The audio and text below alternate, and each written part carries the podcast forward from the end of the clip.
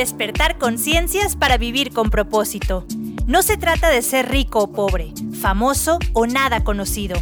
Se trata de vivir la vida que uno quiere como uno quiere. Tu vida, tus reglas. En este espacio radiofónico encontrarás herramientas y contenido temático sobre espiritualidad, salud y nutrición conscientes, conocimiento y educación, crecimiento personal, viajes, arte y comunicación, emprendimiento y negocios. Quiero que vivas tu vida al máximo. Aquí te explicaré cómo. Y juntos nos convertiremos en agentes de cambio para que poco a poco más personas vivan con conciencia y con propósito. Podcast nuevo cada semana. Nos escuchamos.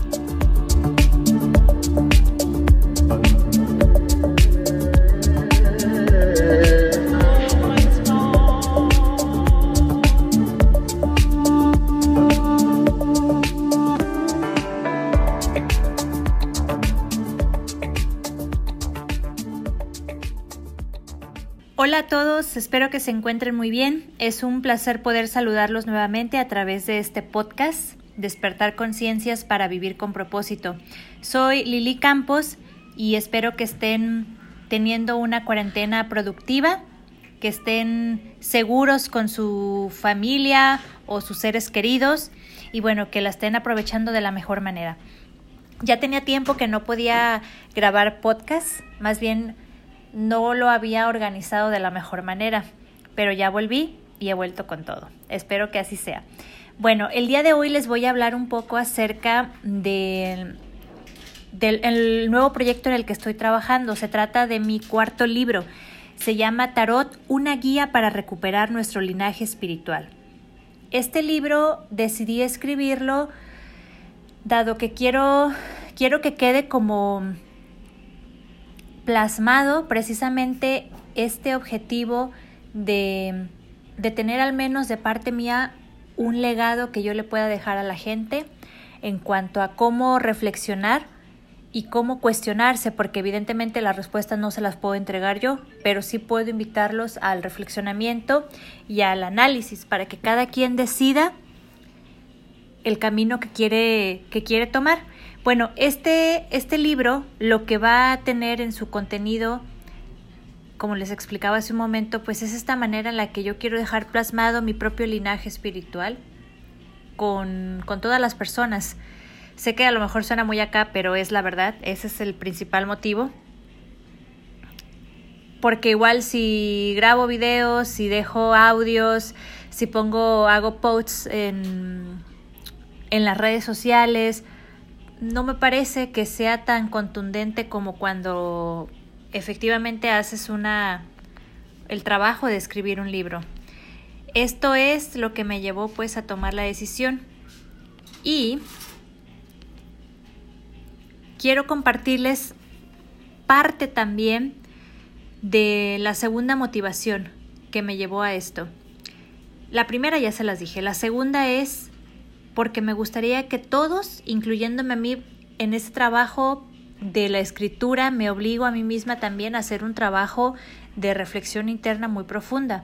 Me gustaría que toda la, gente se sienta realizada y que de alguna manera pueda sentir que su vida vale la pena vivirla. En el primer capítulo del libro, mi libro es sobre el tarot. Se llama Tarot, una guía para recuperar nuestro linaje espiritual. Y en el primer capítulo del libro precisamente hablo de esta reflexión. En mi libro no van a encontrar lo que podrían encontrar en los folletitos de los mazos de tarot que ya vienen ahí anexados gratis, ¿no? Cuando estás comprando el mazo. No van a encontrar eso. Ese tipo de información ustedes la pueden encontrar en internet, no tiene sentido en ningún, o sea, hacer el pago por un producto que pueden hallarse gratis en internet, pues no. O si se compran el tarot ya viene ese librito, pues tampoco. El libro son cinco capítulos en los cuales voy a mezclar varios elementos y darle como mi toque personalísimo de cómo yo creo que se puede hacer una buena interpretación, una buena lectura de tarot cómo, cómo yo veo esto, el juego de las cartas, cómo yo, lo, cómo yo lo interpreto, cómo llegó a mi vida, y la manera, la manera tan, tan yo, tan íntima que tengo al momento de hacer las lecturas.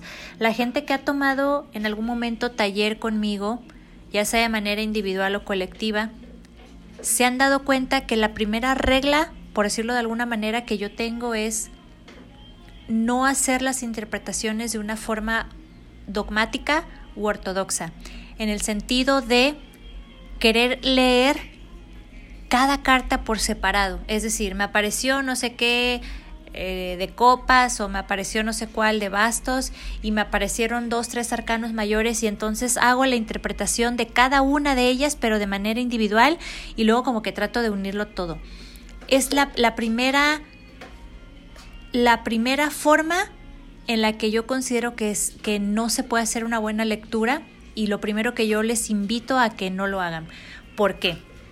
Si lo hacen de esta manera, primero que nada no son libres, porque siempre van a tener en mente el significado, por ejemplo, muy puntual de esa carta, pero como de una manera macheteada, como cuando te memorizabas algo para la escuela para pasar el examen nada más y realmente ni siquiera lo puedes asimilar, no lo no te, no, no tienes una apropiación del conocimiento, simplemente queda retenido en la memoria de corto plazo. Esa es la primera.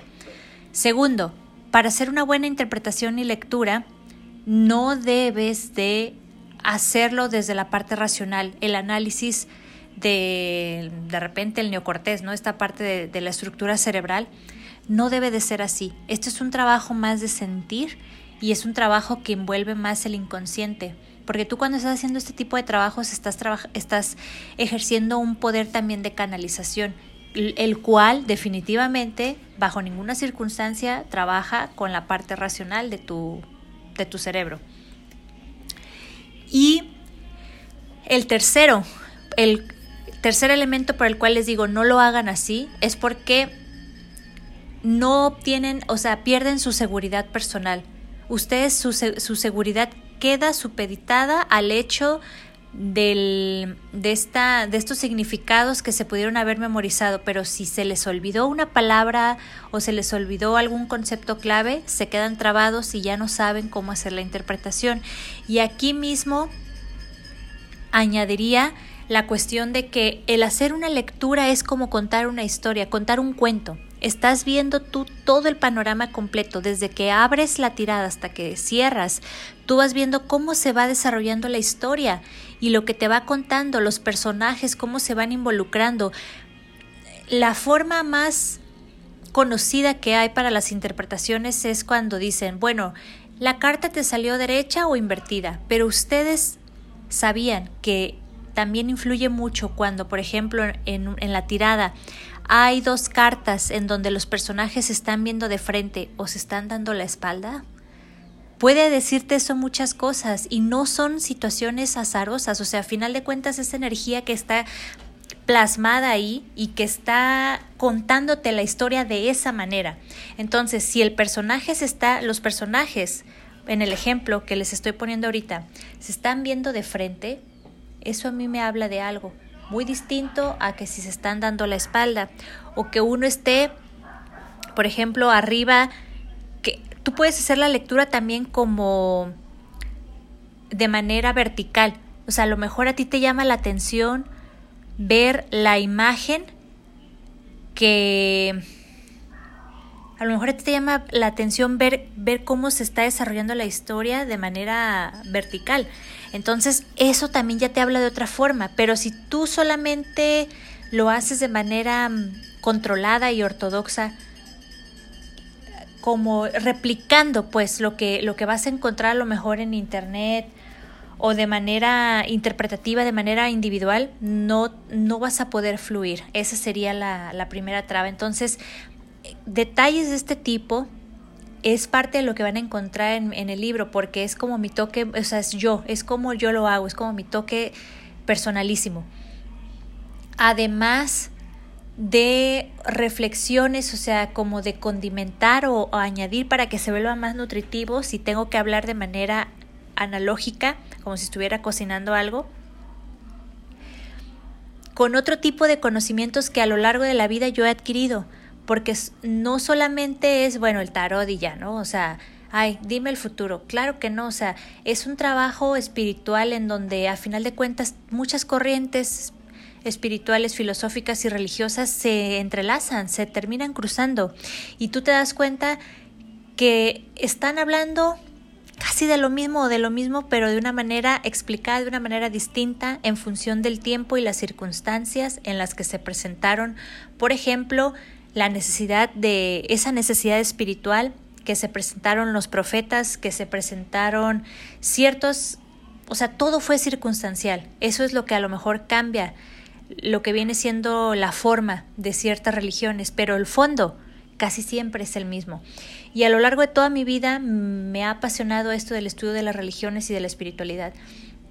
Y también lo que pretendo en el libro es complementar el, el conocimiento del tarot con ese tipo de, de, aprendizaje que he llevado de otras áreas. Por ejemplo, de las religiones en la India, de todo lo que tiene que ver con el hinduismo, que es grandísimo, o sea, no crean de verdad que el hinduismo son los Hare Krishna, por favor, claro que no. Es enorme del Islam, porque aunque tal vez no hablo mucho del Islam, quiero que sepan, yo viví con, con en Estados Unidos, cuando estuve yo allá trabajando en Estados Unidos, mis compañeros de casa eran dos musulmanes, mi mejor amiga era de Pakistán y es musulmana también. Y he tenido contacto, o sea, acercamiento profundo con el Islam. En algún momento me interesó mucho y estuve estudiando, tengo el Corán en mi casa. Em, y así, ahorita estoy en cuestiones de Kabbalah, estudiando también de la Torah, entonces siempre he estado como en esa búsqueda constante. Y me he dado cuenta pues de que al final, de, al final del camino todo suma y todo se puede relacionar.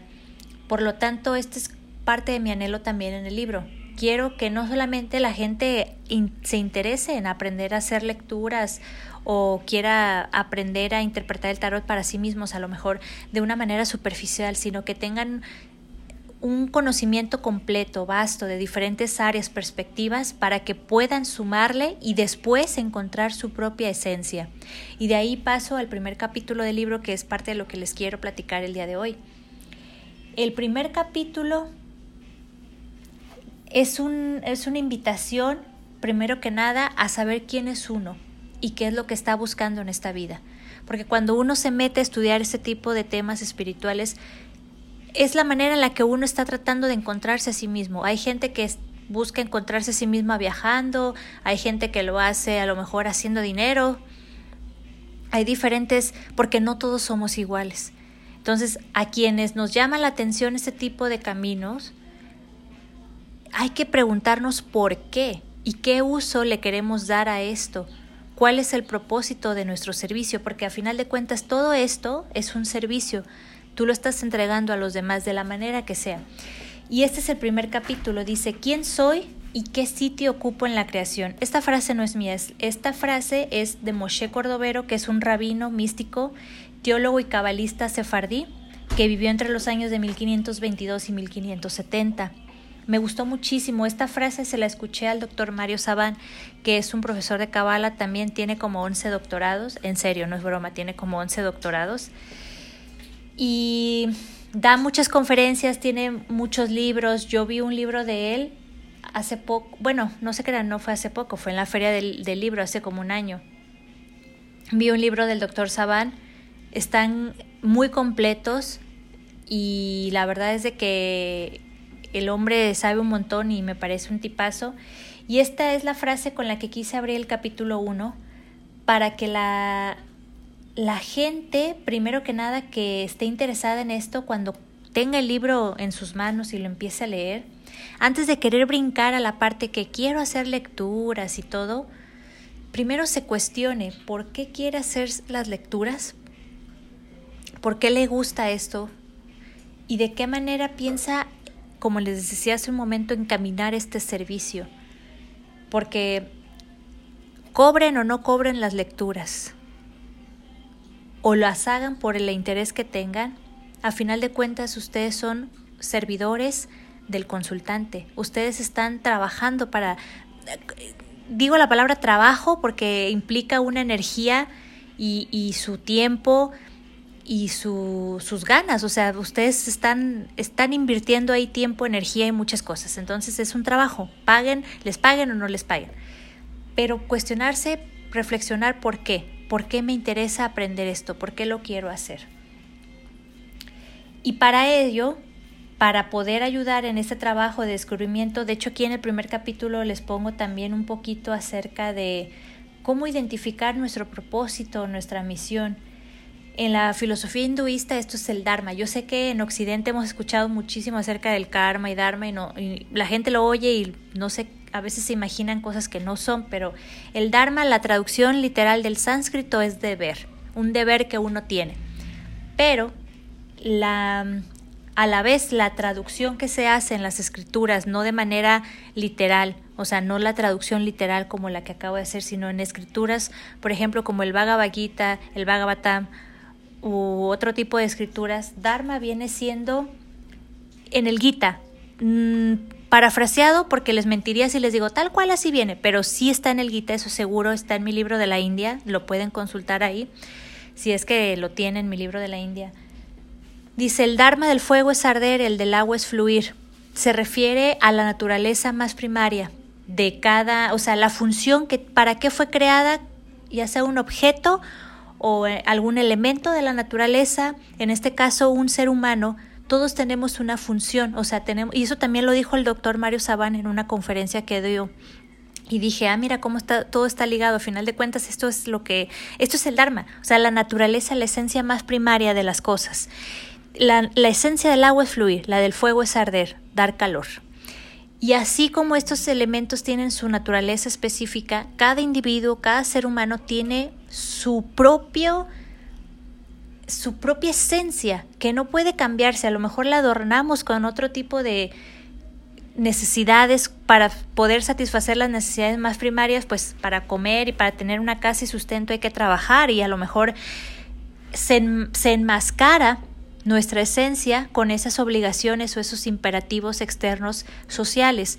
Pero cuando uno realmente va quitando esas capas es, y queda la esencia, es donde uno realmente descubre para qué vino este mundo. Y yo soy, ay, ya, ya empecé a sonar muy poética y romántica, pero es verdad, lo que pasa es de que la gente no le, no toda la gente se cuestiona o tiene el tiempo o siquiera tiene no, no les interesa porque ni siquiera, o sea, cuando yo no tengo ni la, ni la visión, evidentemente no, no, me llama la atención algo, o sea, no me interesa. Cuando yo no vibro en resonancia a eso, pues me va a pasar desapercibido, porque no es lo que yo estoy buscando. Todavía no estoy a lo mejor resonando en, esa misma frecuencia, por utilizar algún tipo de, de palabras que pueda explicar. Entonces, el doctor Saban lo mencionó de esa manera, pero en las tradiciones de la filosofía hinduista es clarísimo esto, en algunas, pues, porque el hinduismo es enorme, les decía. Pero bueno, lo encuentran en varios textos sagrados. Y yo esta parte la relacioné con el tarot en el aspecto de invitar a la gente a que utilice los 22 arcanos mayores, que es lo que hace diferente e importante el tarot, porque en esos 22 arcanos mayores está codificada la historia de la humanidad, la sabiduría, de las civilizaciones, desde que la civilización existe y desde que la humanidad tiene antecedentes históricos, desde que surgió la, primera civilización, el ser humano ha estado conectado con la espiritualidad y con la sabiduría. Y en los 22 arcanos mayores se logró encriptar o codificar toda a lo largo de los años la sabiduría para que no fuese destruida. Y esto viene en mi libro explicado también. Cuando ha habido movimientos radicales fundamentalistas de religiones, como en su momento lo fue la Santa Inquisición, por mencionar alguno, que no es el único, ¿cómo se puede cubrir, guardar, proteger el conocimiento o la sabiduría de tantos años? Tiene que haber, o sea, no puede ser revelada de manera mm, cotidiana, se tiene que buscar una forma de que pase desapercibida, por eso se llama conocimiento esotérico porque está oculto, porque no es algo que ve la gente fácilmente. Y en los 22 arcanos mayores está eso. Está el trabajo de toda la historia de la humanidad, a final de cuentas, de la sabiduría. Y la invitación en el primer capítulo es que la gente entienda, conozca estos arcanos mayores, para ver con cuál de ellos resuena, porque con el que más resuenen es por ahí por donde les está hablando esta misión o este propósito, lo que realmente está buscando su alma. Y esto también lo dijo el doctor Sabana en una conferencia, en una, bueno, perdón, en una de las entrevistas que le han hecho, dijo él, nosotros como tal no tenemos tanto libre albedrío. Son palabras citadas de él, ¿eh? no son palabras mías. Dice, está la naturaleza esencial de nuestra alma, por lo, que, por lo cual espiritualmente nosotros encarnamos, y están los condicionamientos sociales externos. El problema surge cuando el individuo tiene este choque entre lo que su alma busca y el condicionamiento social le está queriendo imponer. El libre albedrío es la elección. La elección es el libre albedrío, es el decidir por qué lado yo me voy, por el lado de, que está buscando el camino de mi alma o por el lado del condicionamiento y el adoctrinamiento social. Ese es el libre albedrío, dice el doctor Saban. Y aquí lo que yo estoy relacionándolo es, si ustedes entienden, conocen y le dedican un tiempo para el estudio y la reflexión de los arcanos mayores, se van a dar cuenta de esto. Esto viene en los arcanos mayores, ustedes pueden, una vez que entienden el significado profundo, no el significado siempre les he dicho también a las personas que han tomado taller conmigo, hay varios niveles de interpretación. Si ustedes se van a los niveles más planos, más mundanos, siempre va a parecer como un arte divinatorio, pero esto no es así, no es, no, esa no es la esencia del tarot, no es un arte divinatorio, no es la esencia, ese es el plano comercial que más se ha popularizado y es el que más vende, pero no es la esencia original.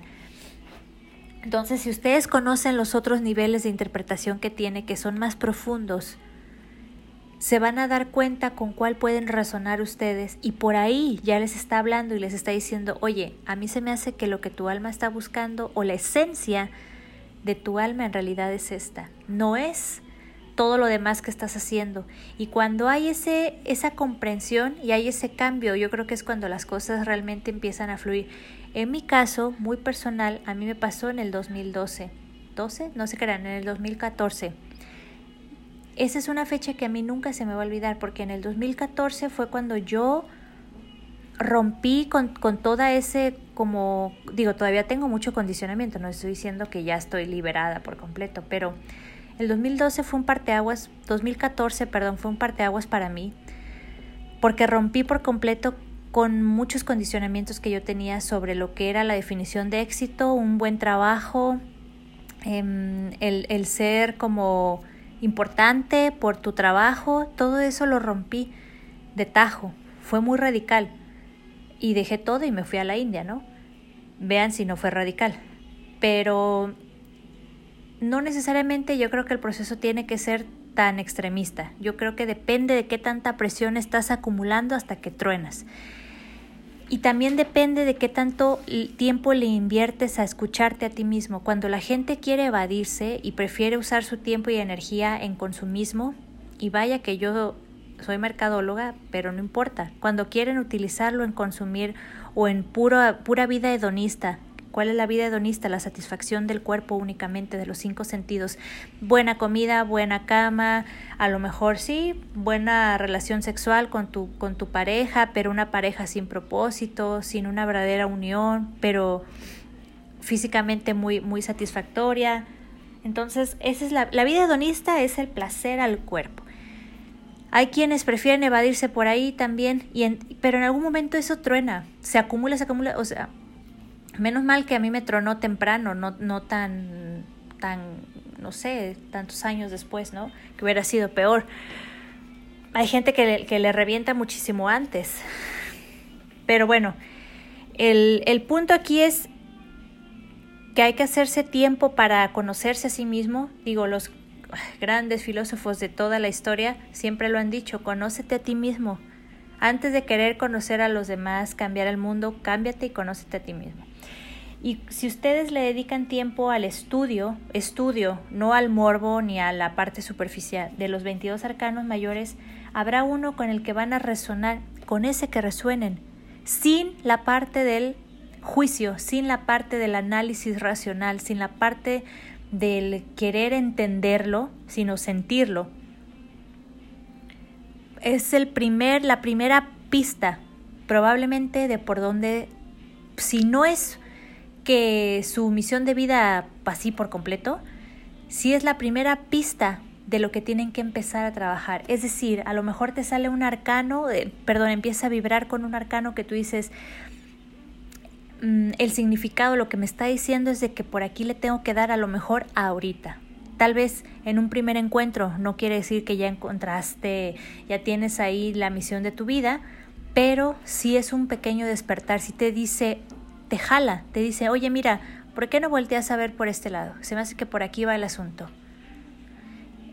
Y bueno, ese es el primer capítulo de mi libro, parte de lo que, de lo que yo les pongo aquí para que la gente se cuestione, porque verdaderamente creo que mi, creo que, que mi parte de mi trabajo interno, espiritual de mi alma, sí tiene mucho que ver con el ayudar a que las personas vivan con conciencia. Yo seguramente, y lo digo con humildad, estoy muy dormida en muchas cosas, pero siento que por ahí va lo mío, siento que por ahí va lo mío, que lo mío, o sea, lo mío no es la mercadotecnia, que no es ni siquiera la comunicación, yo creo que lo mío es la conciencia, que la gente viva como ser humano, no como animal, comiendo, reproduciéndose, yendo al baño y durmiendo. es, entonces, ¿cuál es la razón de tu existencia? ¿Por qué es aprovechar una vida humana?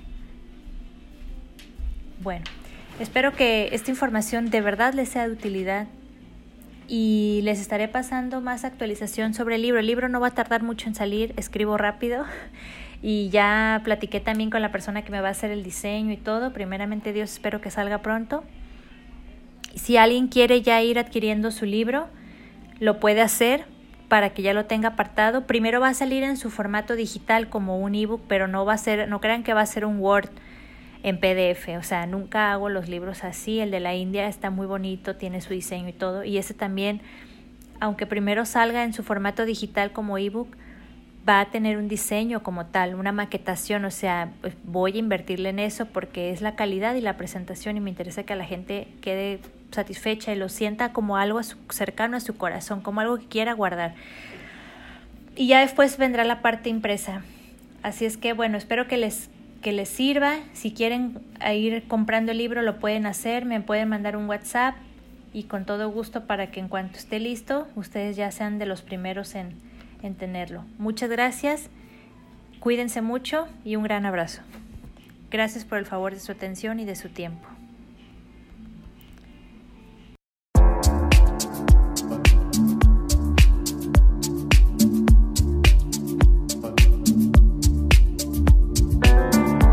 Despertar conciencias para vivir con propósito. Gracias por tu compañía. Nuestra vida vale la pena vivirla. No te conformes ni te limites. Con conocimiento y la gracia del Eterno, todo es posible. Nos escuchamos en el próximo podcast. Comentarios, feedback y contacto al correo electrónico lilicamposnews.gmail.com Despertar conciencias para vivir con propósito. Un podcast de Lili Campos.